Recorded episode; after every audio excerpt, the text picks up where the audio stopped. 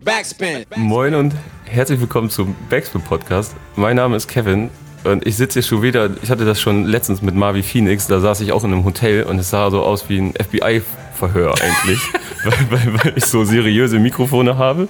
Und Du hast echt seriöse Mikrofone. ich sitze schon wieder in so einer Hotellobby. Motel One aber nur. Ja, und diesmal haben wir auch statt so stylische Gläser Wasser Bier da und deswegen ist das eigentlich vollkommen okay. Das ist Das okay. nimmt den ganzen die, diese Anspannung. Falls ihr es noch nicht gehört habt, ich sitze hier mit Rockstar, Hallo, dem, ich, ich bin glaube, Rockstar. Prinz von Hessen, sagt man, glaube ich auch. Der Prinz von Hessen, der Vizekönig von Aschaffenburg und äh, ja, vieles anderes sagt man auch noch. Ich habe es vergessen, ich bin heute unfassbar müde, weil das ist heute der diesigste Tag. Ja. Wir waren gestern im Europapark, ich habe nicht viel geschlafen und wir sind vorhin, ich bin vorhin sechs Stunden alleine her, also nicht alleine, aber sechs Stunden durchgehend Auto gefahren und bin einfach nur gerade platt. Ich habe mir gestern sagen lassen, der Europapark groß, also wenn man, wenn der Heidepark, mh, so, nee, so rum, wenn der Europapark Rust ist eine 10 auf der Skala und dagegen sei der Heidepark eine 4. Ich war bislang nur im Heidepark. Ja, das stimmt leider. Ich habe dieses So Jahr beide krass. zum ersten Mal gesehen. Also ich Echt? war im Europapark, war ich seit 20 Jahren nicht mehr. Ja. Ich bin Ver ich bin Vergnügungspark-Experte. Ich liebe Vergnügungsparks. Für mich ist der Sommer einfach Vergnügungspark-Saison. Ähm, war dieses Jahr zweimal. Ich war seit 20 Jahren mit meiner Schwester zum ersten Mal im Europapark dieses Jahr. Ja. Und ich fand es zwar vor keinen drei Monaten und ich fand es so geil, dass ich jetzt gestern Max Lessmann eingepackt habe und gedacht, komm, wir fahren noch mal hin. Weil es auch nicht so weit, ich dachte immer, das sei so fünf Stunden von mir weg und habe jetzt Ja. festgestellt, es sind nur zweieinhalb Stunden, so weit wie das Phantasialand tatsächlich. Und das heißt einfach, ich werde mega oft in den Europapark fahren. Er ist wirklich mega krass. Er ist so schön, er ist so gepflegt. Äh, hat, Das ist, das, das ist der Hauptgrund, warum man in einen Vergnügungspark ich finde, fahren ein sollte. gepflegter Park und also wenn du schon, ich finde, wenn du reinkommst und es ist alles schon mal so richtig nice atmosphärisch und sowas, ja. Also Ja. Wenn, sie so, wenn sie so schaffen, so ein Mystisch. so, so ein bisschen ja mystisch, schöne Welten zu bilden und sonst so. Das Ding ist gepflegt und ähm, dann finde ich es schon mal krass. Und das finde ich beim Heidepark zum Beispiel. Ich finde den Heidepark ein bisschen leer. Ja, Der Heidepark hat da so ein bisschen da hat man auch teilweise lange Flächen. Strecken.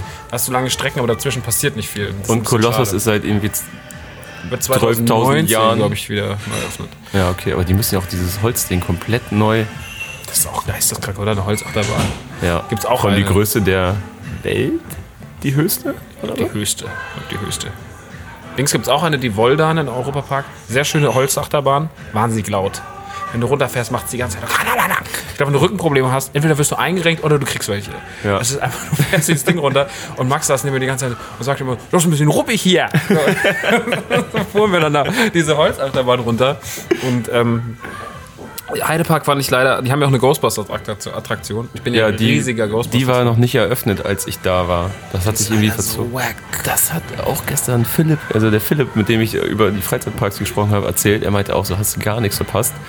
Und ähm, Ich bin halt gigantischer Ghostbusters-Fan. Und das ist mal. Ich bin die viermal gefahren, ich wollte sie gut finden. Und ich war einfach nur heartbroken. aber was ist denn da dieses 5D an der? Ist, also ist wirklich nur eine Achterbahnfahrt. halt ich dachte, es wäre so ein Raum, du gehst da rein und Nein, es passieren. Dinge. Du äh, fährst in so einer Bahn, hast eine Knarre und musst im Endeffekt wie so ein Rail-Shooter spielen. Mhm. Also wie so ein Videospiel. Aber es ist halt nicht, es hat nicht dieses Ghostbusters-Feeling. So. Es kommt irgendwie nicht auf, weil sie halt auch auf der neuen Lizenz basiert, also auf den, auf den Mädels und auf dem Design von den Sachen aus den letzten drei Jahren. Und das ist halt nicht so spannend wie das Urdesign. Ja. Auch von den Geistern her und sowas, deswegen ist es leider ein bisschen wacko. Das Beste ist der Merchandise-Shop. Da gab's, da habe ich dann doch nochmal 150 Euro gelassen für unfassbar. Man kriegt für 150 Euro wahnsinnig viel in diesem Merchandise-Shop, hab ich festgestellt. Ich habe mir so einen Marshmallow-Mann gekauft, der war so groß. Was? Seht ihr jetzt nicht, der ist so 60, 70 Zentimeter groß. Für 30 Euro. Also so sechs Geodreiecke oder sowas. ja, sechs, sechs Geodreiecke. Ja, ähm, deswegen, als ich äh, als Vergnügungspark-Experte sage, ähm, Europapark wird, glaube ich, mein Favorite in Germany. Ja. Und Phantasialand ist so auf der 2. Krass. Und ja, ich habe mir das nicht sagen lassen von äh, Philipp, der mir erstmal erzählt hat, dass er unfassbarer, das habe ich dir gerade schon kurz erzählt, unfassbarer äh, Wasserrutschen-Konnoisseur ist sozusagen. Und ich habe ihn gefragt, ja, rutschst du einfach nur gerne oder fährst du auch extra zu Rutschen hin? Und er meinte, ich mache jetzt keinen Wasserrutschentourismus, aber wenn ich mal in Düsseldorf oder so bin und ich weiß, in dreiviertel Stunde, Stunde Entfernung ist eine krasse Wasserrutsche, dann fahre ich da schon hin. Und dann, Er ist Wasserrutschen-Konnoisseur. Krass. Und dann brettert er da natürlich auch mit dieser Dreipunkt-Taktik oder Dreipunktachse runter. Das heißt, man legt die Füße übereinander mit der Ferse dann auf den Boden und dann mit den Schulterblättern so äh, liegt man auf. Dann hat man nur drei Punkte, auf denen man aufliegt und dann man, wird man besonders schnell. Er hat allerdings letztens äh, in Teneriffa, sag mal in Teneriffa, auf- ja, egal. Teneriffa. Tener, er, Ah, in Teneriffa. er Teneriffa äh, hat einen unfassbaren Fehler gemacht äh, und hat dann, er hat nicht die Arme so über den Brustkorb äh, verkreuzt und ist dann so ins, er meinte so ins Flattern gekommen und die ist unfassbar schnell, also man wird bis zu 120 km/h schnell, wenn man gut ist, meint er. What? 120 km/h. Und dann, Man ist einfach eine Pistolenkugel. ja, und dann ist er da so drunter gescheppert, dass er sich irgendwas am Brustkorb gebrochen hat. Man kann sich darin was brechen. Scheinbar. Alter Vater. Ja. Ich war das ja nicht. Ich gehe ja nicht ins Schwimmbad, aber ich finde das schon heftig. 120 km/h. Ja. Im Europapark, ich habe es ja eben schon gesagt, im Europapark bauen sie jetzt gerade halt ein Riesenmonster hin. Mit für Erwachsene, für Kinder. Für Kinder bauen sie so ein Trolldorf. Da ist so ein riesiger Drache und dem sein Mund ist, wenn du da runterrutschst, die Zunge bremst dich sozusagen am Ende ab. Du rutschst aus einem riesigen Maul raus. Das sieht so geil aus. Die haben jetzt nur das Miniatur da stehen gehabt, so in so einem Preview-Center. Unfassbar. Wenn ich sechs Jahre alt wäre, ich würde durchdrehen. Ich werde auch jetzt noch durchdrehen, aber es ist auf jeden Fall richtig krass. Also vielleicht werde ich meine, meine Schwimmbadphobie überwinden und äh, Ja. mich in den nächstes Jahr oder übernächstes Jahr, wenn die aufhaben, da lagen schon die Teile gestern rum. Da lag, war so eine Wiese, wenn du, wenn du hinfährst mit dem Auto, war da so eine Wiese, da lagen einfach so, also in die Endlosigkeit, einfach nur immer diese Satzstücke von dieser Wasserrutsche, lagen einfach tausend Teile. Ich so, guck mal, so ein riesiges Puzzle. Geil. Ich habe immer Angst vor Wasserrutschen, weil ich irgendwann mal diese Horrorgeschichten gehört habe mit der, mit der ähm, Rasierklinge in der Wasserrutsche. Dass jemand Was? Rasierklinge reingelegt hat. Was, Wieso? glaube ich, ein Urban Myth ist. Wie Aber, so Hunde fallen, wenn jemand so Leckerlis auslegt. Ratten. und dass Leute halt durchrutschen. Und da habe ich, das habe ich irgendwann mal gehört. ich will nie wieder in eine Wasserrutsche. ich habe seitdem mega krass Angst, irrationale Angst vor Rasierklingen in der Wasserrutsche. Ich da wetten, da gibt's, es gibt bestimmt sogar einen Terminus dafür. Also, es gibt sogar, ich habe das letztens gelesen, ich habe den Namen vergessen, aber es gibt sogar einen Fachbegriff dafür, ähm, eine, für die Angst beim Sex von, ich bin mir nicht mehr sicher, Enten oder Vögeln allgemein beobachtet zu werden. Oder Tieren. Ich weiß nicht mehr irgendwie so, wie es war, aber ich glaube sogar Enten. Enten im Speziellen. Ja, Wo soll das denn passieren? Wer hat denn diese Angst? ich, ich werde dir diesen Begriff später zukommen lassen. Klingt gut. Jetzt, ich alter Profi, jetzt reden wir hier schon. Reden wir schon über Wasserrutschen und über Europa. Wasserrutschen und äh, Sex vor Enten. Und ich habe immer noch nicht erzählt, warum wir hier sitzen. Du released ein neues Album, um Ja. Himmels Willen. Um Himmels Willen. Um Himmels Was ist Willen. passiert? Ja. Ja. ja. Mach, äh, am 26. Oktober kommt es schon. Ja, Was heißt schon? Hat ja nur viereinhalb Jahre gedauert, aber es kommt ja. ja. Es war auch kein Prank, es ist da. Hört auf den Namen Cobblepot. Und ich habe letztens so meine externe Festplatte irgendwie aufgeräumt. Und dann hab ich, äh, bin ich auf, über ein Foto gestolpert, äh, das, auf dem wir beide zusammen sind.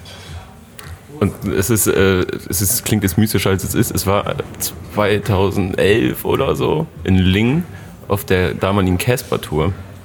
Und es war ein stinknormales so, ey, lass mal bitte ein Foto machen, Ding. Geil. In Und- Lingen damals. Und äh, Weiß ich sogar noch. ich, Aber ein wütendes Mädchen im Publikum, die hat immer gerufen, du bist hässlich, verpisst. Während ich aufgetreten bin, grundlos. Ich weiß nicht, wer es war. Sie war einfach nur sauer. Dann habe ich irgendwann gesagt, kannst du die Fresse halten? Da haben alle geklatscht und hat sie gut die Fresse gehalten. Ja, dann haben wir ein Foto zusammen Genau. gemacht. Crazy. richtig crazy. Und ich sah richtig beschissen aus, auf jeden Fall. Mhm. Du hattest so eine komische Fellmütze auf. Also, Stimmt. Ich hatte, genau, da- dem, die hat mir irgendwann diese Fellmütze aufgesetzt. Ja, ich erinnere mich. Mit so Schlappohren, ne?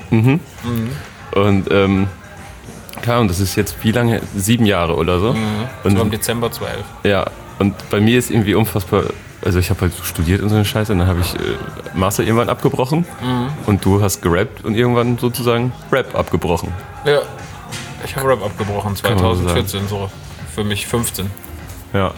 Und jetzt sitzen wir hier und reden über dein neues Album. Und ich habe so ein bisschen das Gefühl, dass du, dass du, ich hätte es gerne von dir gehört, so irgendwie, ein, eigentlich fast nochmal so ein Recap liefern müsstest, was so in der Zwischenzeit passiert ist, weil ich glaube, voll viele Hörer dich vielleicht gar nicht auf dem Schirm haben. Vielleicht durch das Podcasting, aber ich weiß jetzt gar nicht, ob so der gängige Backspin-Hörer, die Zielgruppe für Rap wird ja gefühlt immer jünger, auf dem Schirm hat, was du überhaupt so getrieben hast, nachdem du 2011, ja, ich nenne das jetzt einmal, äh, von Falk, diese neue Reimgeneration, äh, aufgenommen wurdest. Und danach muss es dir nicht wieder anhören. Die neue Reimgeneration hat. Ich hab, ähm, wir machen einen Rockstar-Podcast für Radio Nukular, weil, also das habe ich jetzt einfach mal egoistisch entschieden vor ein paar Wochen. Habe gesagt, das machen wir. Weil wenn, wenn ich die Scheiße schon seit vier Jahren mache, kann ich auch einen Podcast mir widmen. Und da hat Falk mir eine Sprachnotiz geschickt und hat sich nochmal offiziell für die neue Reimgeneration für diesen Podcast entschuldigt. Wirklich? Das finde ich so witzig. So, ich habe einen Begriff mir ausgedacht, den fand ich lustig. Damit habe ich den Jungs 18 Monate des Lebens zur Hölle gemacht, hat er gesagt. Das fand ich so 18 geil. Monate, sieben Jahre. Ach, ich fand, also ich muss ja ehrlich sagen, Das klingt ja jedem von denen, außer dem einzigen, der irgendwie Das ist halt so richtig Erfolg hat daraus. Ja, das, aber So, das hängt's ja irgendwie glaub, Wenn hinterher. wir damals alle erfolgreich gewesen wären, wäre das halt auch so, wäre das halt auch scheißegal gewesen. Aber wir hatten ja auch unser Glück lag ja, wir waren ja unser eigenes Glückesschmied. Mhm. Und ähm, ja, ich habe angefangen zu rappen so 2006, dann habe ich das ein paar Jahre so MySpace-mäßig gemacht. 2010 kam die Aufmerksamkeit, 11. Ähm, 12 waren wir mit Crow unterwegs auf der Crocstar zum J-Tour und A zum J. Darunter haben ich einen eigenen McDonalds-Burger hatten gehabt. einen eigenen McDonalds-Burger, haben Die eigentliche Sensation ist. das ist das, ich habe immer noch die Packung in der Man Cave stehen. Geil. Ist immer noch so eingeschimmelter Ketchup-Fleck drin. So. So. Ähm, Und wahrscheinlich harter, aber dennoch noch formbarer Käse. das war so krass eklig. Ja. Aber es ist ja auch kein Käse, es ist ja nur Masse. Ähm, genau, dann, dann hab ich, haben wir diese Crocstar zum J-Sache gemacht. Das hat, glaube ich, vor allem Ellen und mir nicht gut getan, weil wir nicht ganz verstanden haben 2012, dass das nicht unser Erfolg war oder unsere ausverkaufte Tour. Daraus resultierte ein hoher Fall, weil man äh, bisschen gedacht hat, so, okay, das geht jetzt so weiter, aber es geht natürlich nicht so weiter, weil du stehst einfach neben dem Größten, den Deutschland zu dem Zeitpunkt hat. Und äh, wenn dann die Realität einsetzt, bist du auf einmal so, oh, so war das eigentlich stimmt.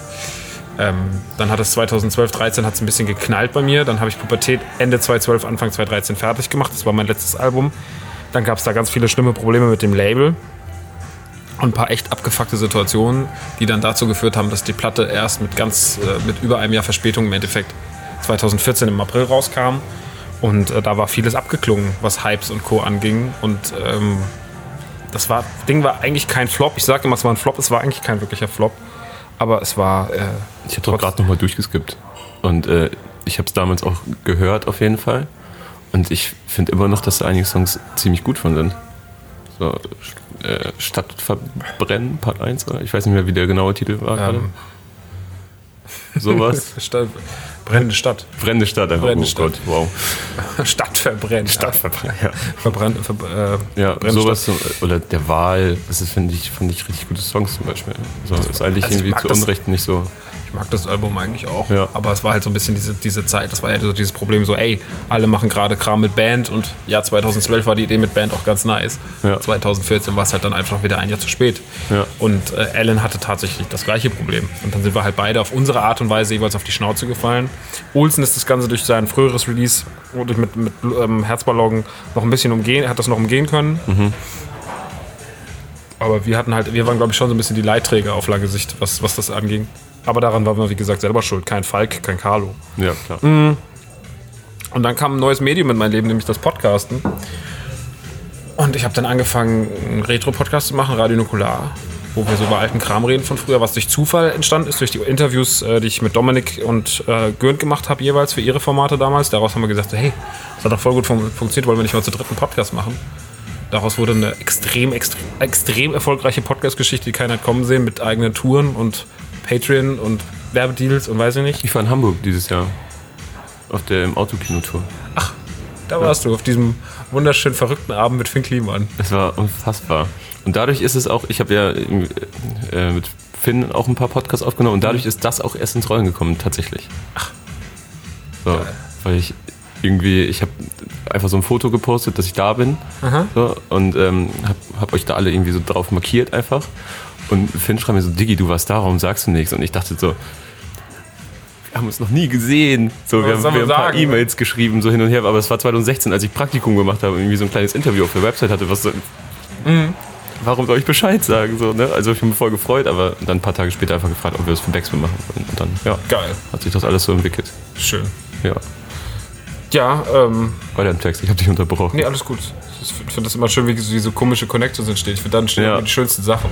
Voll. Das ist halt bei dem Podcast auch so gewesen. Die schönsten Sachen sind dadurch entstanden, dass du nicht danach so gesucht hast. Und das war vielleicht damals auch das Ding bei der Musik zu sehr. Man Ja. wollte das vielleicht auch damals zu sehr. Man wollte, man stand mal daneben, wie, jemand, wie das ist, wenn jemand erfolgreich ist. Da wollte man das halt auch haben. Das waren viele Lernprozesse. Und äh, ja, dann hat man einen Podcast gemacht und das war irgendwie total spannend. Dann habe ich noch einen Podcast gegründet zum Thema Gaming 2015. Anfang Januar 2015 Rumble Pack, Januar 2016 im Autokino mit Nanu, einem alten Rap-Freund, einem sehr guten Freund von mir. Ähm, ich habe noch zwei Stück für Funk zwischendrin gemacht, für die, für die ZDF, für das ZDF, das ZDF. Das Fernsehen, nicht die Fernsehen. Ähm, und und äh, die sind aber dann wieder, das war nur staffelweise. Dann habe ich ein bisschen für Xbox moderiert und dann habe ich mir irgendwann gedacht, ja, Musik wäre eigentlich auch mal wieder ganz gut. Und dann habe ich mich vor 2016, Anfang 2016, habe ich mich dann so ein bisschen dazu selber überredet. Meine Ex-Freundin hat mich überredet, mich mal wieder dran zu setzen. Das war alles, was ich geschrieben habe, war grauenvoll. Ähm, und im Sommer 2016 habe ich dann auf der Gamescom einfach gesagt, ich mache Nerd Revolution 2, mein Album von 2010 zu fortsetzen. Da waren alle so, cool. Ich, mein, mein damaliger Manager guckte mich an und sagte, cool, aber was? Und ich war so, ja, ich muss War, mich war so eine Laune auf der Bühne oder hattest du es dir vorher schon ich hatte es überlegt? mir vorher überlegt. Okay. Ich, hatte in so einem, ich hatte so ex 32 exklusive Bars geschrieben für, Kann sein, dass du, so, Gamescom. dass du so ein Blackout einfach hattest. So, fuck, was habe ich gerade gesagt? Und der Schlusssatz war dann irgendwie so, wir sehen uns nächstes Jahr wieder mit Nerd Revolution 2. Und ähm, tatsächlich war, äh, war das dann nicht so. 2017 gab es keine Nerd Revolution 2. Und äh, im September 2017 habe ich aber dann Phil getroffen, Phil Koch von Heiß Kalt.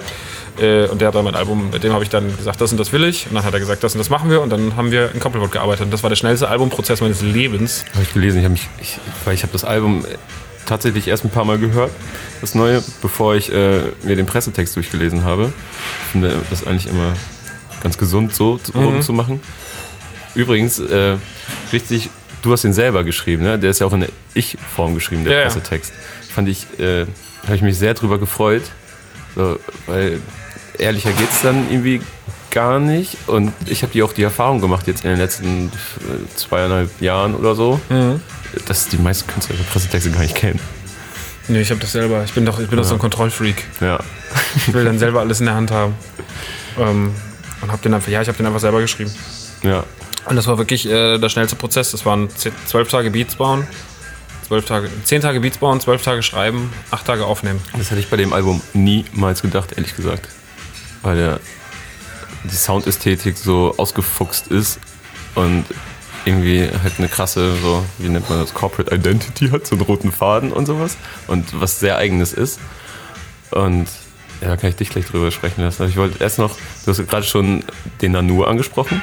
Mit dem hatte ich letztens übrigens, ich weiß gar nicht warum ungefähr, einen sehr lustigen äh, Verlauf bei Insta. Es ging um Rasur eines Arschloches. Stimmt, da ging es um diesen, um diesen Devil, ne? Devil, der Pickup-Artist. Ach so, der war, ich kannte das nicht. Ich habe es nur so, ich kam so nachts betrunken vom Reeperbahn-Fest, glaube ich, war es sogar jetzt die Tage. Vor, vor zwei, drei Tagen. oder? Ja, nach Hause und sehe so, wie er das so postet, irgendwie in seiner Story, was er so, man sieht nur diese Caption von dem YouTube-Video, wie rasiere ich mein Arschloch richtig. und, und ich habe ihm so geschrieben, ich habe einige Fragen. Und er so, ja, ich auch. Ich so, ja, die könnten aber auch dich in die Bredouille bringen. Und er so, Kevin, ich habe nicht, und dann so ein Caps Lock so, gesucht bei YouTube, wie rasiere ich mein Arschloch.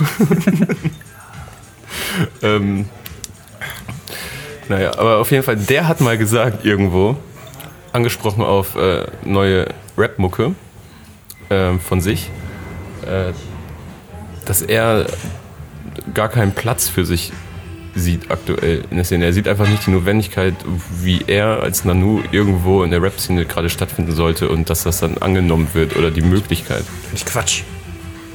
Finde ich total, warum sollte er nicht da, also in dem Moment, wo er doch was zu erzählen hat und Leute das interessant finden, hat doch jeder einen Platz, oder? Also, klar, in das aktuelle Soundbild passt er vielleicht nicht rein, so wenn er keine Afro-Trap-Platte macht.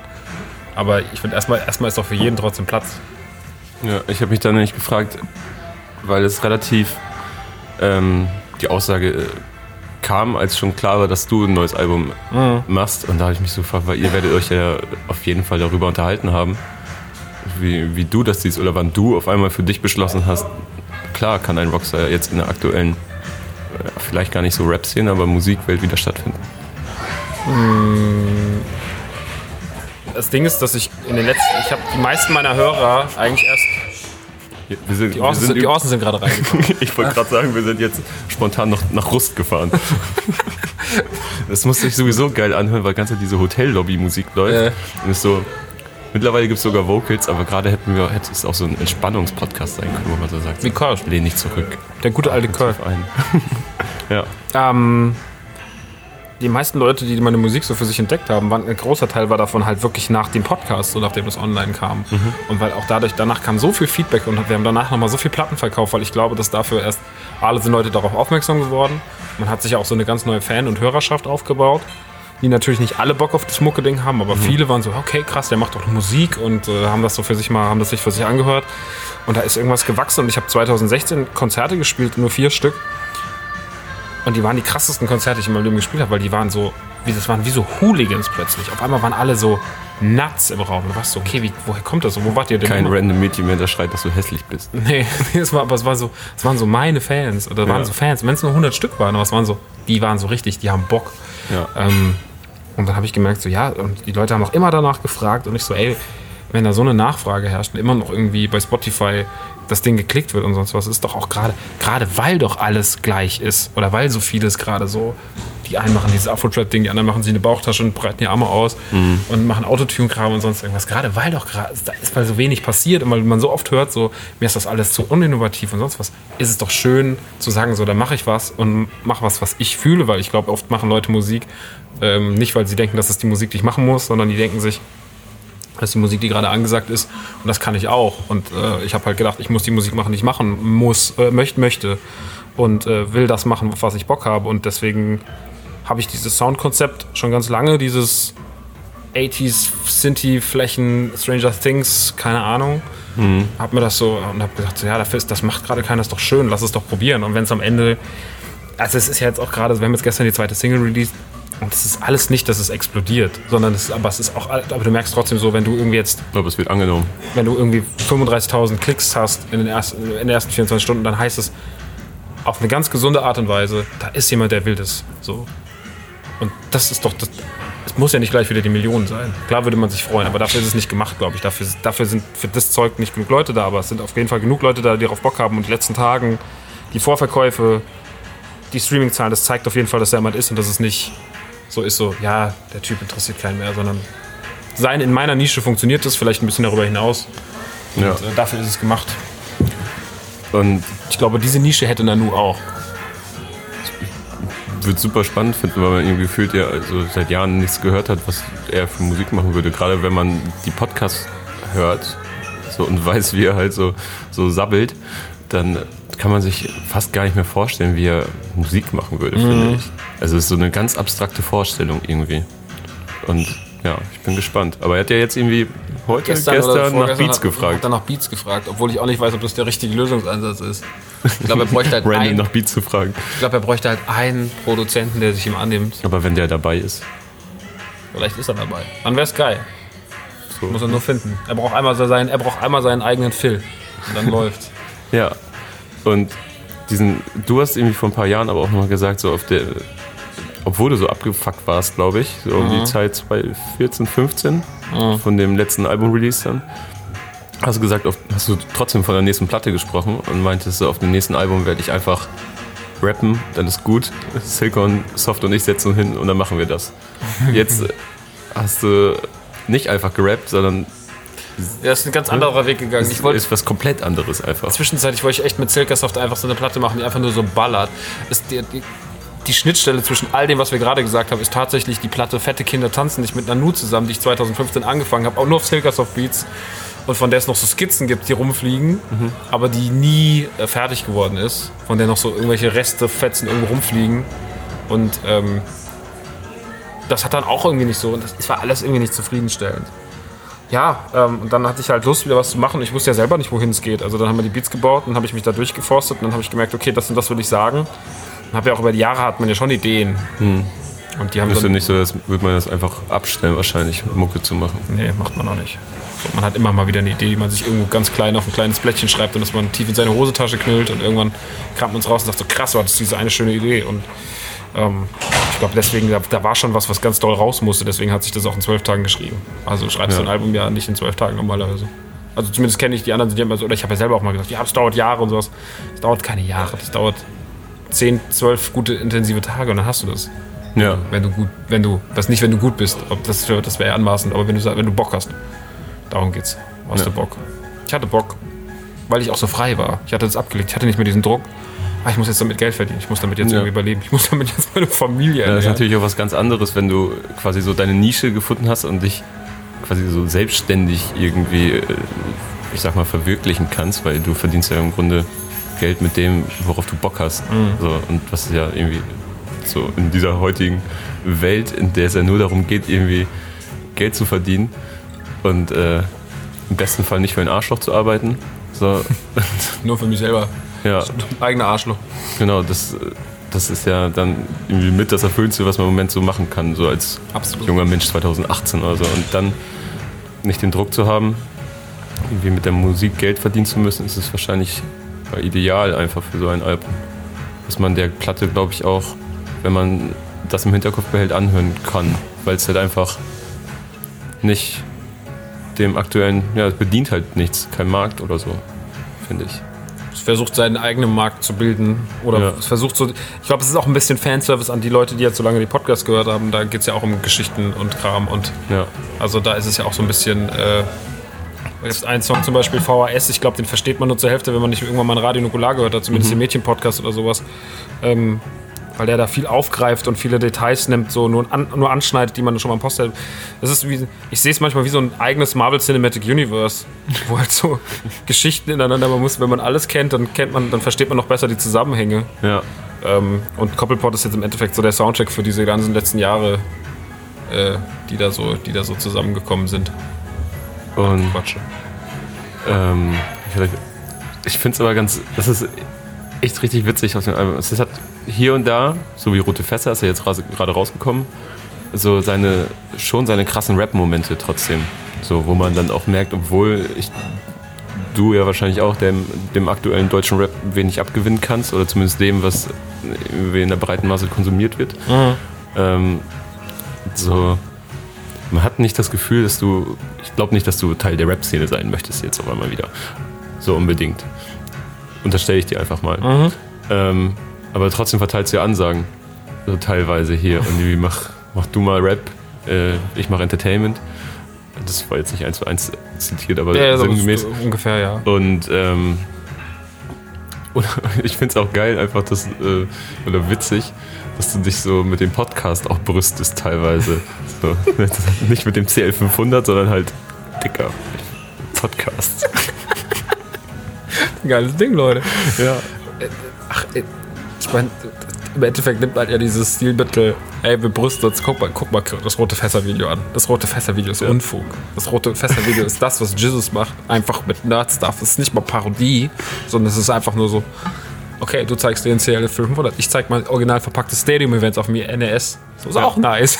ich zeig, verpack, zeig meinen Earthbound, ich zeig, gehe flippern, so, ich gehe nicht in die, in die Spielung. Keine Ahnung. Das ist halt, ähm, das, ich zeige halt einfach nur meine Welt und ich war ja trotzdem immer ein krasser Rap-Fan. Ich habe da voll mit den Jungs drüber geredet im Auto. Ich war der, also ich war ja jahrelang, ich habe mich die letzten Jahre davon ein bisschen entfremdet. Bin Ich aber auch nicht behaupte auch nicht, dass du dich da nicht mehr für interessierst.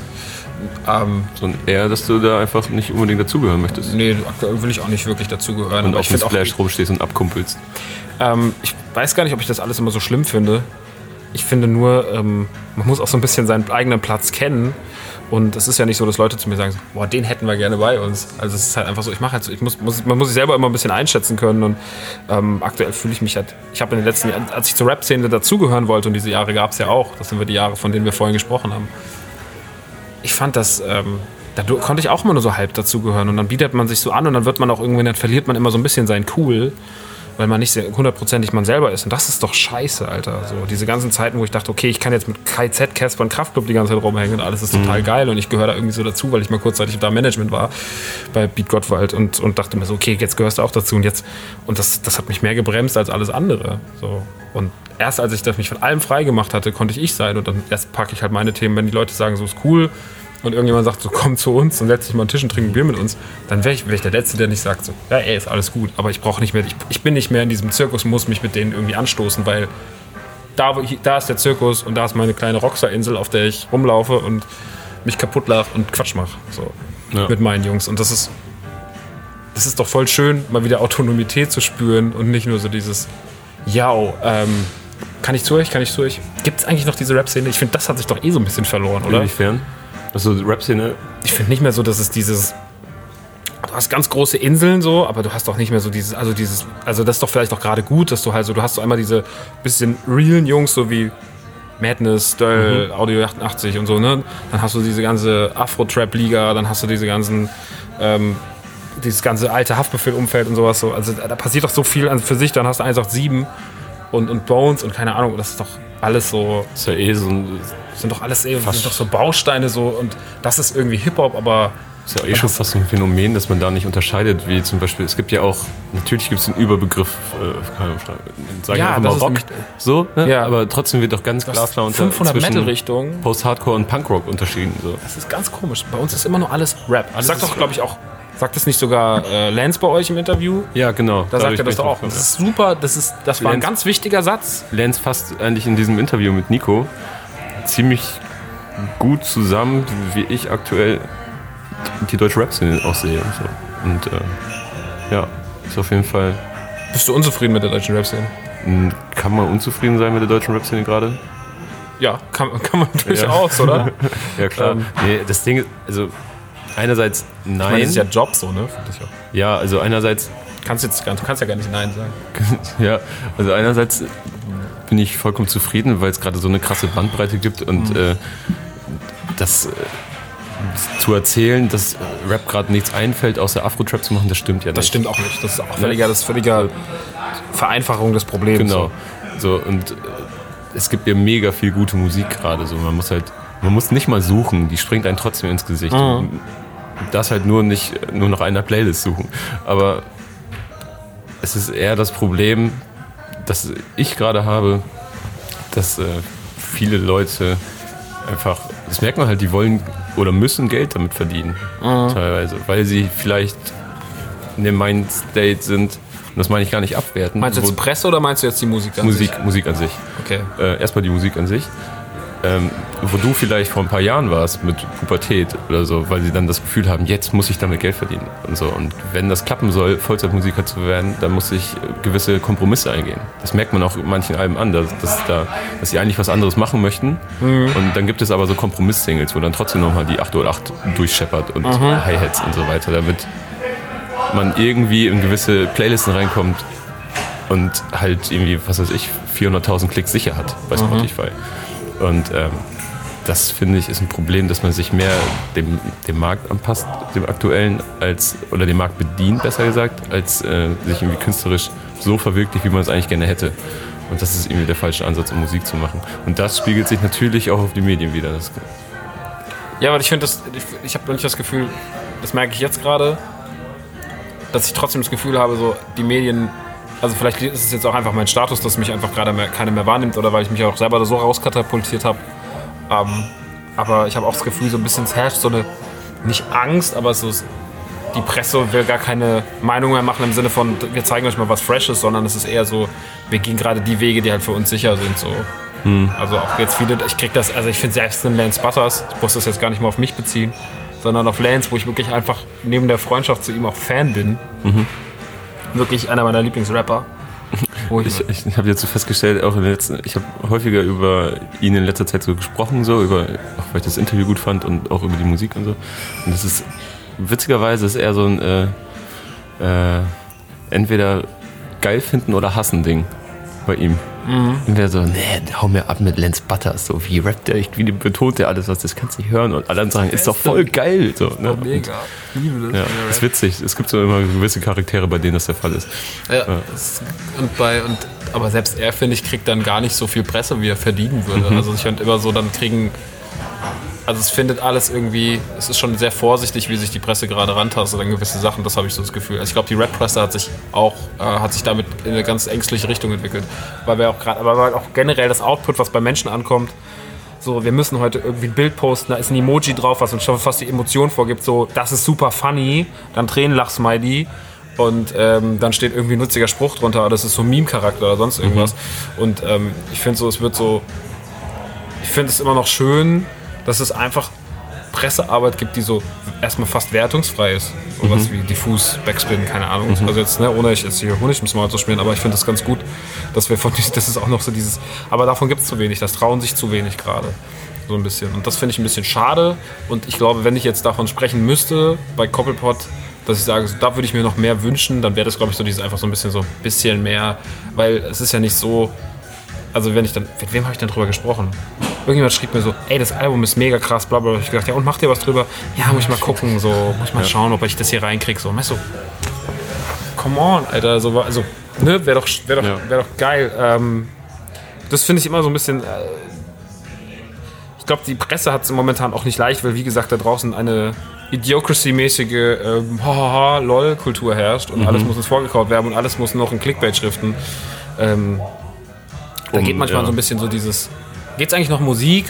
Können wir einfach mal über Musik reden und dass jemand eine gute Idee hatte oder sonst irgendwas? Ähm, also find, gar nicht besprochen werden, finde ich schlimmer als ein Zerriss. Ja, Weißt du, so, keine Ahnung, sowas halt. Ähm, da glaube ich, könnte gerade ein bisschen mehr passieren. Ja, wobei, also ab, gebe ich dir recht. Es ist aber auch krass einfach, ne? Also es, es geht deutschen Rap-Magazinen ja jetzt nicht unbedingt gut. Die schwimmen ja nicht in Geld, nur weil deutscher Rap in Geld schwimmt. So, und ähm, diese Release-Dichte ist ja Wahnsinn, wenn man sich anschaut, dass irgendwie pro Wochenende teilweise zehn deutsche Rap-Alben erscheinen. Das muss man sich mal reinziehen. So, Das ist krass, oder? Wie, wie, du kriegst gar nicht diese Manpower zustande, um jedes Album dem das zu geben, also gerecht zu werden. So. Aber hast du jedes Mal ein. Ich bleibe jetzt beim Beispiel Lance, weil ich die Platte gehört habe. Ich finde aber nicht, dass jede Woche ein Angst erscheint. Nee. So, sondern du hast eine Angst vielleicht einmal im Monat, maximal. So, ich finde, dann kann dieses Angst aber auch die Aufmerksamkeit kriegen, die es verdient. Und nicht nur, weil es jetzt gerade, weil man extrem vorsichtig sein muss, ähm, dass man sagt so, ja, wir packen wieder Palmen, auf Plastik, Palmen aus Plastik aufs Cover. Das passiert ja nicht, weil das die innovativsten, die haben, die, die machen das weiter, was sie gemacht haben und das ist auch gut. Aber ähm, es ist ja nicht jetzt, dass sie eine riesen Innovation gezündet haben, sondern die sind in erster Linie auf dem Cover drauf, weil sie für Leute, weil sie wissen, das verkauft sich extrem gut. So, wenn die Jungs drauf sind, besser als wenn der Lance drauf ist. Würdest du nach der Innovation gehen oder nach der Realness der Platte oder was weiß ich so oder nach dem nach, einfach nach der nach dem besseren Endprodukt, nach dem vollkommeneren Endprodukt, dann müsstest du eigentlich ihn drauf packen. Aber da, da, danach gibt es halt gerade keine Kriterien. Es geht halt eher nur noch darum, wer verkauft, wo sind wir sicher auf der sicheren Seite. Ich verstehe es auch. So funktioniert das. Ja. Du packst auch das beliebteste Videospiel auf, die, auf das Cover der, der Maniac. So, wenn alle über Cyberpunk reden, nimmst du Cyberpunk aufs Cover. Fuck it so. Das verstehe Ja. ich schon. Ich verstehe die Mechanismen. Ja, wir haben hier zum Beispiel auch, also in, im Podcast haben wir einmal pro Monat, wie der Titel schon sagt, das Album des Monats, wo wir jetzt auch nicht, also vor allen Dingen, das ist auch das Grundprinzip, wir nehmen da einfach das in Anführungsstrichen relevanteste Album so, und nicht im Vorfeld, weil wir es ja auch zum ersten Mal hören, gar nicht das Beste vielleicht. Oder vielleicht auch nicht, das ist dann immer, wir machen das meistens zu viert und dann hören wir das Album Track by Track und danach sagen wir dann was über den Track. Finden und sind da eigentlich ziemlich pingelig, würde ich mal behaupten. Ähm, hat Marek mir auch letztens, letztens er hat diesen zu 1982 hat er das gehört und meinte, ihr wart aber ganz schön fies teilweise, meinte er so. Äh, streng, meinte er. Okay. Ähm, und klar, ne, also wenn man dann überprüft, ob es dann wirklich gut ist, dann finde ich das wiederum fair. Ne? Aber natürlich ist das dann nach Relevanz irgendwo bemessen. So, weil Ja. ja, du musst ja irgendwie gucken, wo du bleibst, gefühlt. Ja. Aber ich, ich, ich finde es ganz witzig, auch, was heißt witzig, aber dass äh, Max Richard Lessmann auch zweimal bei dir auf dem Album ist. Einmal spricht er ja das Intro und ist dann auf dem letzten Song mit drauf.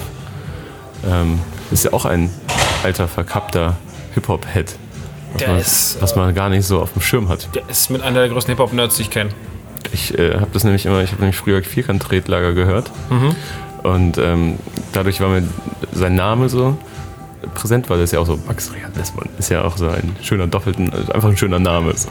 Und äh, der stand da immer in der Juice unter Kritiken, unter den Albenkritiken, hat dann immer so Reviews geschrieben.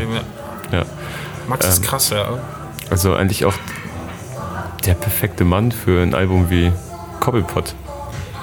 Max habe ich ganz spät erst dazu geholt. Ich kam aus Holland wieder und hatte das Gefühl, ich müsste noch bei zwei, drei Sachen ein bisschen runder werden. Und das, da meine ich da nicht, dass wir nochmal komplett an den Song sind, sondern es waren vielleicht manchmal ein Satz. Es war manchmal vielleicht ein Refrain, der einfach nur ein Wort weniger gebraucht hat. Und ich habe tatsächlich noch einen Song, nämlich den Song, den ich mit ihm zusammen gemacht habe, Snowball 84. Ähm, der hat noch gefehlt komplett. Ich hatte nur den Beat und wusste, ich will was drauf machen. Habe zu Max gesagt, komm, wir müssen noch, wir müssen noch irgendwie den, den, den, den Rausschmeißer der Platte schreiben. So. Und äh, lass uns das machen. Das haben wir, äh, das haben wir dann gemacht. Dann kam er mit nach Borkheide. Ich habe ihm vorher alles geschickt. Und ähm, der Typ ist absoluter Rap-Nerd. Ja. Also der ist total. Der kann auch so, der kann so zum Beispiel perfekt Text schreiben wie Bushido. Das hat er mir vorhin vorhin im Auto die ganze Zeit Sachen gerappt, die er irgendwann mal geschrieben hat. Auf einmal macht es Sinn, dass Mephisto so märchenhaft ist. Das wäre so krass. Er kann so richtig, dieses, er hat, er hat so viele lustige Lines. Wenn du ihn irgendwann mal interviewen solltest, frag ihn einfach mal nach drei, vier Bushido-Texten, die er geschrieben hat. Das klingt wirklich wie echte Bushido-Texte. Der ist, äh, der ist total deep into it.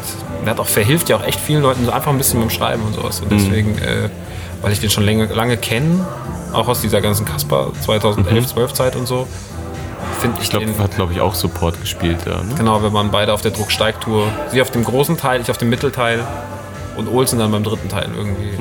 Ähm, so waren wir da Support und kennen uns daher und haben auch Festivals zusammen gespielt, so ein paar, die sich ge- geschnitten haben 2012 und deswegen kennen wir uns schon lange und äh, er hat mir immer ange er ist ganz großer Podcast-Hörer tatsächlich bei uns und ist auch Patrone und so.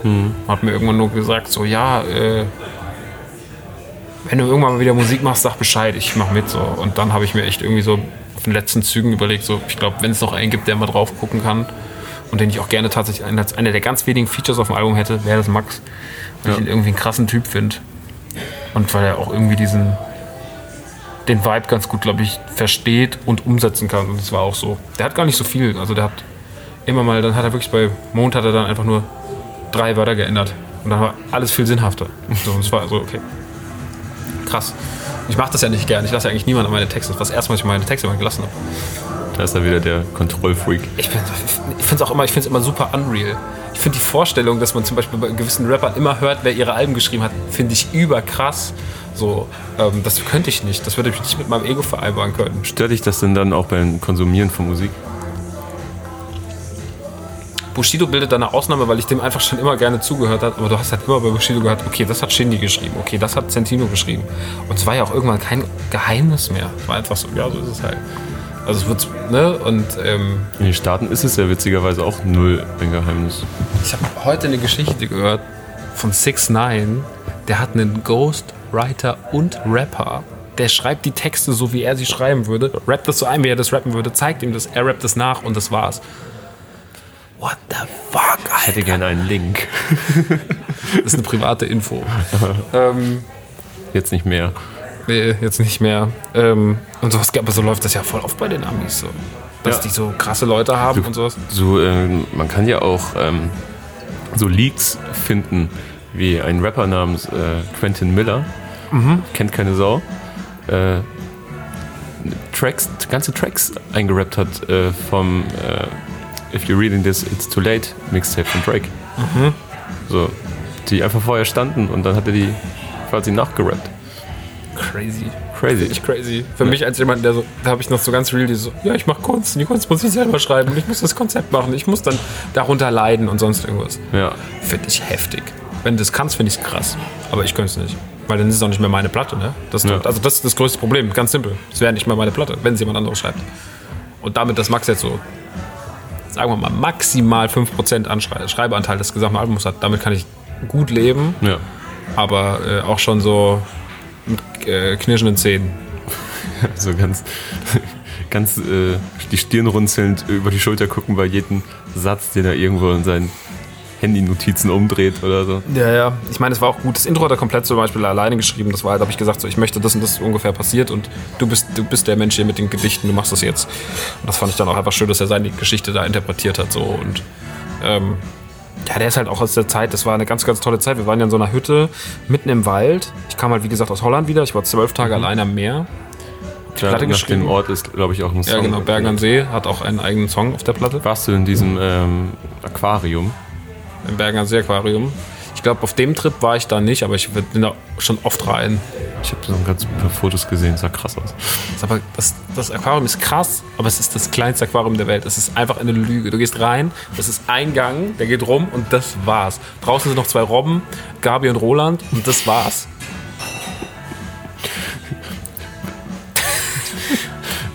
Wenn, du zwei Robben hättest, ne? Ja, Würdest du auf Gabi und Roland kommen? glaub schon. Wie cool Ja. sind denn Gabi und Roland als Robbennamen? Mega. Oder wird, wird der witzige. Wie heißt dieser Fußballer? Ian Robben. Oder Robben Williams. Keine Ahnung. dumme, dumme Robbennamen. Ja, oder eine eigene Klamottenmarke, Robey. Ähm, nee, ich war dann in Holland und hab, ähm, hab äh, dann da schön geschrieben und dann kam ich heim, dann sind wir nach Borkheide und das war so eine Hütte im Wald. Borkheide ist so ein Kaff vor Berlin in in Brand, in der Nähe von Brandenburg oder in Brandenburg. Ist Brandenburg ein Bundesland? Keine Ahnung. Wen jucks? Und da war ich dann und äh, das war richtig gruselig. Da war so, wir waren in so einer Hippie-Hütte von so zwei, so einem Hippie-Pärchen, die haben auch in dem Haus gewohnt, wo wir aufgenommen haben, in so einem ganz kleinen Bereich, der Wie hoch war abgeschirmt das war. Hippie-Level? Hm? Wie hoch war das Hippie-Level? Das Hippie-Level war so hoch, dass sie eine eigene Scheune hatte, in der sie jeden Dienstag und Mittwoch Yogakurse gegeben haben. Und alles war voll mit so, mit so Traumfängern und sowas. Und es war richtig high Hippie. Aber es war auch schön. Okay. Waldparadies, sehr, sehr, sehr, sehr zu empfehlen. Keine Schuhe. Wenig Schuhe. Die waren richtig süß, die beiden. Gegenüber war so ein Horrorhaus. Ich finde Das- ja auch immer klasse, ehrlich gesagt. Das Was denn? So, so leichtes Hippietum. In dem Fall war es halt total ange. Ja, ja, alles gut, Jan. ähm, Kriegt ihr geheime Nachrichten zugesteckt. ja, ja, soll ich mal beruhigen. Werd den Spinner los. Ähm, wir spielen es, man muss dazu sagen, es ist halb neun. Wir müssen um zwölf auf die Bühne und er schreibt, wir müssen langsam rüber. Was will er denn machen? Will er die Bühne noch bauen? Ähm, auf jeden Fall ähm, waren wir dann da in dieser Hippie-Hütte und es war einfach nur äh, inspirierend und schön und toll, aber es war auch äh, gegenüber war so ein Gruselhaus, das sah aus wie bei Resident Evil 7. Und das haben wir erst ganz spät entdeckt, erst nach einer Woche oder so. Wir waren zwei Wochen da und irgendwann laufen wir danach rum. Wir hatten nämlich Probleme mit dem Pinguin-Text. Der Pinguin-Text war nämlich eigentlich viel schneller gerappt. Und den mussten wir dann im Endeffekt fast auf die Hälfte kürzen, was mir wehgetan hat. Ähm, aber wir haben gemerkt, wenn wir das langsamer machen, dann wird das, kriegt das viel mehr Atmosphäre. Dann kriegt es nämlich dieses schon fast Erzählte da, ne? so wie es im Song dann mir auch straight gerappt Ja, gar nicht mehr, also nicht vorstellen, ehrlich gesagt.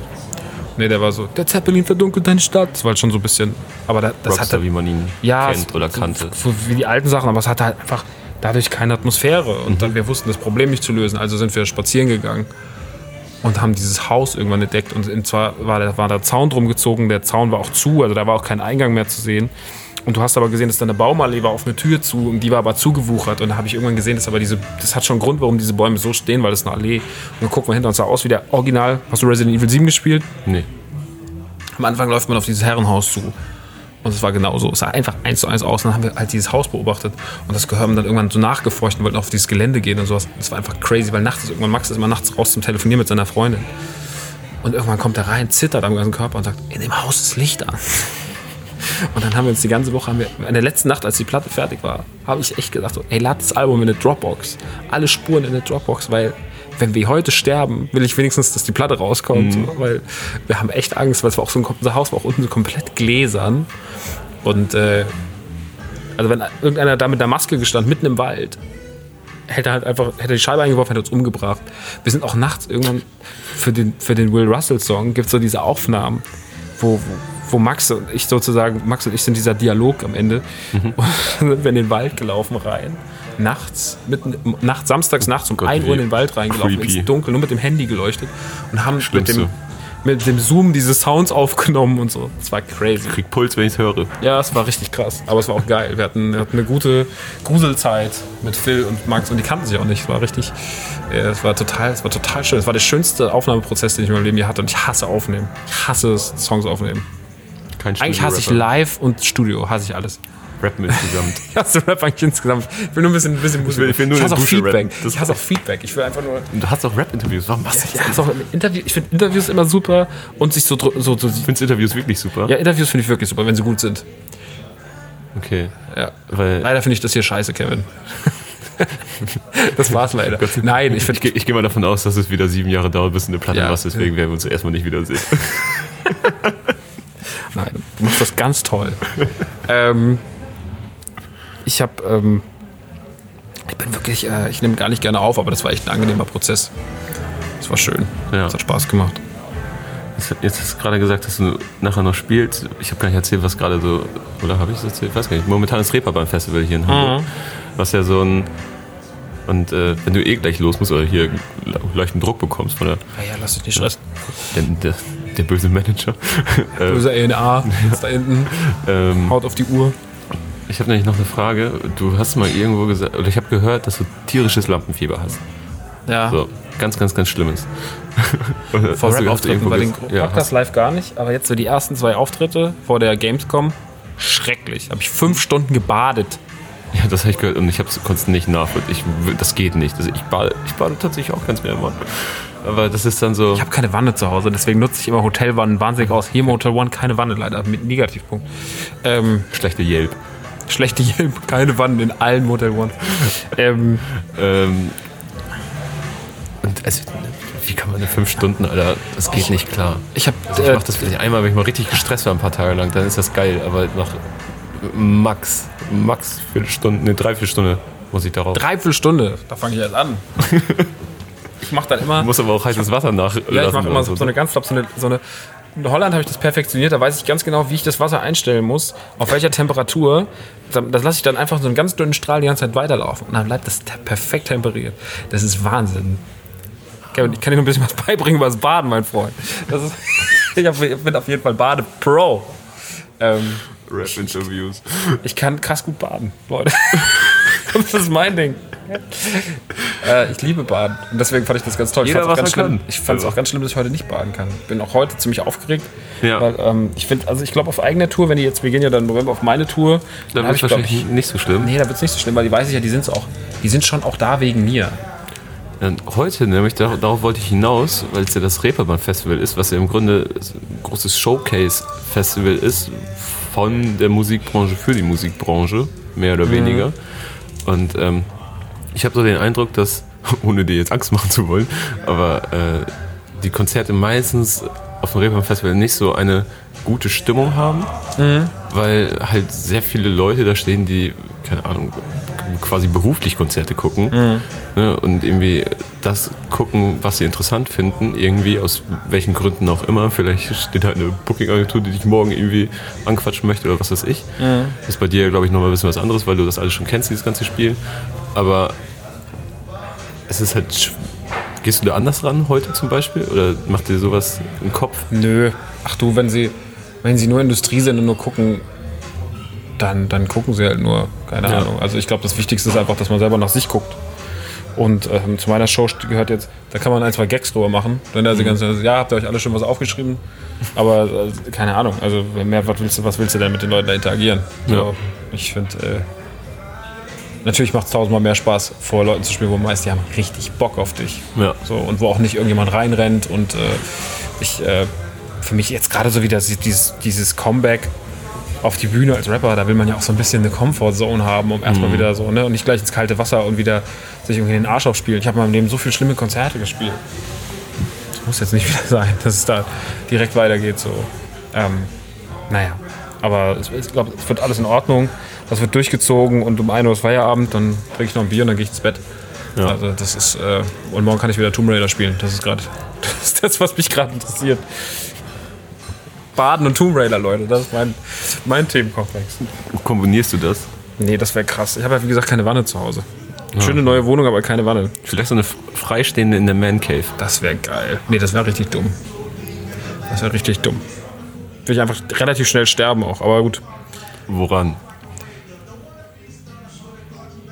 Stirbt man, wenn die Haut zu wenig Sauerstoff bekommt? Weiß ich nicht. Wenn du, stell dir mal vor, du könntest deinen ganzen Tag in der. Wanne verbringen. Aber der Sauerstoff kommt doch auch dann. Ja, so ein bisschen Wasser, aber dieses Schrumpelige und so, das kann nicht gut sein. Nee, das kann nicht gut sein. Ich will doch nicht jeden Tag. Das kann man ja einmal im Monat, kann man ja fünf Stunden baden. Wenn ich eine Wanne zu Hause hätte, Ich war danach noch bei einer Freundin zwei Tage, die war dann auch mal drei Stunden nicht da. Da bin ich die, die Tür raus, da war ich sofort nackt und war in der Bande. Das war echt. Dann kam es wieder und dann habe ich mich aus der Bande rausgehüpft. Ich bin einfach Wandenfan, Leute. Das ist einfach, das ist einfach mega krass, was Wannen alles kann. Ähm, es geht sehr lange baden, merke ich gerade. Ja, ich finde das auch klasse, ehrlich gesagt. Okay, eine, eine abschließende Frage, dann ist Schluss. Sehr gern. Bist du denn auch so, ähm, holst du dir, gehst du in den Drogeriemarkt richtig und holst dir so Gimmicks? Also was ist so eine Kugel oder so, oder so das. Schaumbad und so ich bin tatsächlich so ein klassischer, ich mache einfach ein bisschen was von meinem Achsgel in die Wanne rein, dass es schön schaumig ist. und riechst dann nach Schokolade. dann riecht nach Schokolade und Leder. Das sind doch diese so. komischen äh, Leder und Cookie. was, Was Es gibt auch so das- seltsame Ge- Geruch, Gerüche bei Axe immer. Ja, das ist auch eigentlich alles scheiße. Ich weiß auch nicht, warum ich immer Axe kaufe. Ich kaufe immer Axe. Es ist so, so, ein, so ein Ding, das was mein 14-jähriges Ich fand das damals cool, seitdem ich darauf hängen geblieben bin, kaufe immer Axe. Das meine ist ja Mutter- etwas, was änd- ändert man einfach nicht. Nee, das ist total dumm. So wie Parfüm oder sowas. Das hat man einfach, und wenn es abgeschafft wird, dann ist man richtig krank aufgeschmissen. Ja, das ist echt so. Man baut eine ganz komische Abhängigkeit, die kein Mensch eigentlich braucht. Also, ich- also ich kann mir einen Rockstar nicht im Douglas vorstellen, wie er einfach verschiedene Gerüche durchtestet. Ich habe das mal gemacht, Alter. Das war richtig scheiße. Wie ich mein Parfüm, wie ich mein Parfüm gefunden habe, bl mein blödes Chanel, bis ich das hatte, fuck, Alter. Das war ein grauenvoller Tag. Wie ich mit dieser Frau, die mir dann immer da diese, diese komischen Papierstäbchen hingehalten. Und so, ja, müssen wir mal hier. So, ich Ey, das ist so schlimm, ne? diese, diese Stäbchen und so. Und alles, alles riecht da ganz, ganz schlimm in diesen Läden. alles ist intensiv. Du kannst eh und nichts wahrnehmen. Du kannst, das ist eine komplette Reizüberflutung da. Dann, dann läuft da auch so ähnliche Musik wie hier. Und es ist super voll. Ja. Und ich bin auch so jemand, ich gehe dann immer zu so günstigen Uhrzeiten wie Samstag, Weihnachten. Da gehe ich dann zu Douglas und frag was. Hab eine Frage. Und alle sind mega happy, dass man eine Frage hat, weil keiner an dem Tag Fragen hat. Ja. Vor allem keine dummen Fragen. Das ist richtig heftig. Ähm, deswegen, ja, ich bin froh, wenn ich mich auf allen eingependelt habe und dann gehe ich nur rein. Ich habe das einmal gemacht und seitdem gehe ich alle eineinhalb Jahre, wie lange halt so eine Flasche, so eine große hole, hole ich auch die größte Dose. Ja, so. die 100 Milliliter. Ja, ja, die ist eh am billigsten vom, vom Preis-Leistungs-Verhältnis, Ja. alles klar, rein. Eh völlig bescheuert, dass man für eine fucking Flüssigkeit, die in eine Bierflasche nicht mal reingeht, irgendwie 140 Euro bezahlt. Also das ist ja ein Witz. Und äh, dann gehe ich damit raus und lege das auf die Theke, bin stinkwütend, dass ich mir das gekauft habe, weil ich es wahnsinnig teuer finde. Oh, hier. Ich finde es loungig im Motel One, gerade mit dem Licht. Und dann äh, ist erstmal wieder eineinhalb Jahre Ruhe. Ja. Ich weiß nicht, wie Menschen das machen, wenn Leute sich auch so Schminke kaufen und sowas, finde ich wahnsinnig anstrengend. Also nicht für mich, aber es muss auch wahnsinnig anstrengend sein. Schminke kaufen. Fuck off. Oh Gott, ja, da du ja auch richtig gucken. mich nicht schminken. Es gibt ja auch immer so alten, kennst du das so? Ähm, Menschen mit viel Schminke, die dann so fast schon Altare haben. So eine, so eine fette Kommode, einfach wo nichts anderes drin ist. Außer so, Schminki. Ja, außer Schminki. Außer Schminki, Leute. Schminki, Schminki. Aber Oh, ich merke schon, das reicht jetzt hier. Gut. Ja, haben wir super. Ein absurdes Gespräch über wann. Äh, ich habe schon erwartet, entweder wird es. Entweder hast du schlechte Laune, dachte ich, und hast keinen Bock, weil wer weiß, wie du auf Rap-Medien zu sprechen bist. Totaler Quatsch. So. Mich voll gefreut. Ne? Und, oder äh, es wird sehr albern oder es wird sehr nerdig über das Album. Jetzt ist es irgendwie ein Mix aus den letzteren beiden geworden. Finde ich klasse. Finde ich gut. Ich bin zufrieden. Das ist gut, Kevin. Das Alles freut klar. mich. Dann äh, hört Ja. euch bitte Cobblepot an. Wie fandst du es denn? Cobblepot? Gut. Richtig gut, tatsächlich. Ich, äh, ich hab, bin jetzt schon, diese Woche habe ich einen Podcast mit OK Kid gemacht, die auch ein, ist kein Rap-Album mehr, das ist irgendwie ein, ein echt sehr, sehr gutes deutsches Pop-Album, so mit Attitüde auch. Und da bin ich schon so unprofessionell da, da reingeschlittert in den Podcast und meinte so, ey, das war mit gefühlt mein erster Satz, das ist das beste OK Kid Album, das es bis heute gibt, meinte ich so. Und äh, dann dachte ich so, das mache ich heute nicht nochmal, aber es ist das beste Rockstar Album bislang. Das, finde ich. ist, das freut mich. So. Und ähm, Das ist sehr schön. ich werde, ich, es ist so ein Vinyl-Kandidat tatsächlich. Und äh, War mir auch ganz wichtig, dass es von der Platte Vinyl gibt. ja, Weil ohne Vinyl, also allein wegen dem Cover, weil das Cover ist so schön geworden, was Daryl gemalt hat. Und da wollte ich unbedingt äh, nicht anderes, nichts anderes als davon ein Cover auf, auf, auf Vinyl haben. So. ja, Deswegen, die Vinyl habe ich in erster Linie für mich gemacht, dass sie jetzt sich so ganz gut verkauft. Ist sogar auch noch ganz ordentlich. Sind sogar, es ist nicht nur ein Minusgeschäft für alle und für mich. Ich habe mein eigenes Album auf Vinyl. ja. Ja. Ich, ich möchte halt nicht immer so, ich, ich, ich kann nicht immer so Interviews machen und die Leute lobhudeln. Das ist dann immer so. Was kann Fühlt sich Lobhudeln, Lobhudelei. Das Aber manchmal hören wir auch gern Lob. Ja, ich, ich weiß. Ich, ja, ich, aber, ich, kann- ich kann es nicht so in jedem Interview. Ja, das ist, Podcast. kannst du mir danach noch sagen. geil. Ich finde find ja, ich find ja auch eine kritische. Und ich finde, ich find, das Schönste ist immer, wenn man zumindest merkt, dass die Gegenseite es mal gehört hat. Ja. oft kam ich auch schon so, ja, du hast ja ein Album gemacht. Sag mal, erzähl mal, Das Video war ganz cool. So Stefan Raab, wenn er Gäste hatte. Mhm. So, wo man immer genau gemerkt hat, er hat so in beim Buch dahingehalten und so, hier, dein Buch, erzähl mal. Ja. Aha, das das ist ja interessant. Oh, wusste ich gar nicht. Dabei steht es einfach nur auf dem Buchrücken oder so. Das war heftig. Er hat so einen Fick gegeben irgendwann. Ja, das war halt schade. Ich meine, es war wahrscheinlich auch nicht mehr anders machbar, weil sein Pensum einfach so krass, er war so überreizt, ey. Ja. Fünf Sendungen oder vier Sendungen die Woche plus noch irgendwie Die jede einzige Woche Late Night Show, die das gepackt hat in Deutschland. Aber halt auch daher hast du das irgendwann, er hat es halt, ich, nicht mehr, also ich glaube nicht, dass ein, ähm, die ganzen großen Amis hier, Kimmel und Co., äh, sich so verhalten äh, und auch alles hören. So, aber die können es besser verpacken. So. Die können dir mehr das Gefühl geben, dass die Bock haben, dass du da bist. Ja. Auch ein Böhmermann packt das besser. Ein Rap war am Ende nur so, ja. Also, Wen haben wir denn heute? kennst du diese Szene aus den Simpsons, wenn Krusty der Clown ins Studio geht und nur noch Sprüche, Sprüche einsingt für, für, oder einspricht für, seine, ja, für, die, so für die Puppe? Die, die Schilder so immer. Ja, ja, und dann so, Krusty, ich bin bereit aufzunehmen. Und der Typ und dann ist Krusty schon wieder raus, rauchen. Ja. So, und er hat nur so, haha, ich bin eine lustige Puppi. so, so, so, so, ich hab, so hat sich am Ende Raab angefühlt. So. Und ich liebe ja Raab eigentlich so, ne? aber, Ich am Ende war das echt, Stefan-Fan. aber am Ende war das wirklich leider, ähm, war der Schatten seiner selbst. War, war diese Show schon, die er in Köln gemacht hat, die er zweimal einfach ausverkauft hat in dieser riesigen Halle? Ich glaube, die war schon, aber ich habe auch nie darüber gehört, was da passiert Ich ist. nämlich auch nicht. Die war Ich war Jahr, nämlich ich. mega hyped, als ich das gehört habe. War das nicht, hat er den nicht für über ein Jahr früher angekündigt oder so? War das nicht so September 17 in Nauts und jetzt diesen Monat oder so sollte es sein, äh, gefühlt? Wir müssen gleich mal gucken. Ich weiß es nicht. Vielleicht war es auch gar nicht. Aber mich würde auch interessieren, was da war. Was ist passiert? Hat er Turmspringen und Fußball und alles Und er- gleichzeitig Schlagzeug gespielt. ist er mit Jürgen Drews zusammen in den, in den Auto. Wie hat das Auto? Die hatten noch dieses Autofußball. Aber die haben noch alles gemacht, ey. Das war richtig krass. Ich habe ich hab mir äh, letztens nochmal ähm, VOG-WM reingezogen. Ich weiß gar nicht warum. Es war so eine sehr, es Hat war er mal eine- wieder Lust auf VOG-WM. Es war eine sehr seltsame Laune, sag ich mal. Und witzigerweise nicht mal die richtige VOG-WM, sondern das Qualifying, Okay. wo sie ähm, so eine Rampe runterfahren und dann wer am weitesten damit, ja, was ist das? Springen ist es ja nicht. Was ist Fliegt. das? Fliegt, ja. Das habe ich mir reingezogen. Das hast du hier reingezogen. fand ich gut. Jetzt reicht's wirklich. Okay. Was macht Kevin in seiner Freizeit? Guck kein, guck kein Netflix, er guckt einfach mal, wie weit man, wie, wie die Qualifikationsrunde von, VOG, von der VOG-WM. Das ist im Übrigen mein Ich Lieblingssatz glaube, von... es, ich es ging darum, ich, ich, ich glaube, ich wollte jemandem zeigen, wie abstrus schlecht die Moderation von Matze Knob war. Okay. Der war nämlich so am Streckenrand sozusagen und hat dann immer die Fahrer noch mal kurz vorm Absprung so nach ihrem Befinden gefragt. Und äh, die Gags, War unlustig. da- zieh das bitte rein, Matze die Gags. Knob halt, und leider. Dann wirst du sauer. Das fand ich so geil bei. Äh, ähm, das war auch bei der VOG WM, da war, das war die große Halbphase von Sido und ähm, Kai Pflaume hat moderiert und er hat irgendwas Patziges über Sido gesagt. Und dann hat Sido von oben, es war halt noch so diese Agro-Berlin-Zeit, so, wo die gerade das erste Mal so im Fernsehen waren und so, und Sido noch keine Benimmregeln hatte. Die beste Zeit von Sido. Ich glaube, er ist sogar er, mit er, er Maske. hat doch auch beim ersten Mal, als er bei MTV Tier L war, glaube ich, war, hat er auch eine Moderatorin, vielleicht war es sogar Miriam Weichselbraun, ich bin mir nicht mehr sicher, so über die Wange geleckt. Während der Show. Kann gut sein. War, die waren damals halt Anarchie im Fernsehen, das war auch geil. Ja. Dann hat, hat Kai Pflaume irgendwas Patziges gesagt, dann hast du nur von oben, hast Sido auch gar nicht gesehen, irgendwie hast nur seine Stimme gehört. Sag dem Kaiser, sag dem Kai Pflaume, der soll seine Fresse halten, der hat nur viereinhalb Finger. Also. Und das war einfach mein, das war mein Sido-Moment für immer. Das war das Lustigste auf der Welt. Geil. Ja. So, jetzt habe ich schon dreimal hier Schluss gemacht. Ja. Leg auf, nein, leg du auf.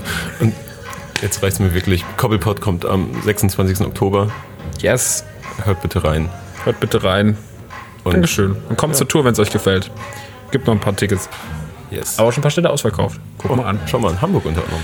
Hamburg nee, ist noch nicht ausverkauft. Ist Hast du es hochverlegt. nicht heute gepostet? Ach so, hochverlegt. Okay. Hochverlegt. Na gut. Dann bis bald. Und Bis danke. bald. Dankeschön für die Einladung. Tschüss. Backspin. Backspin. Backspin.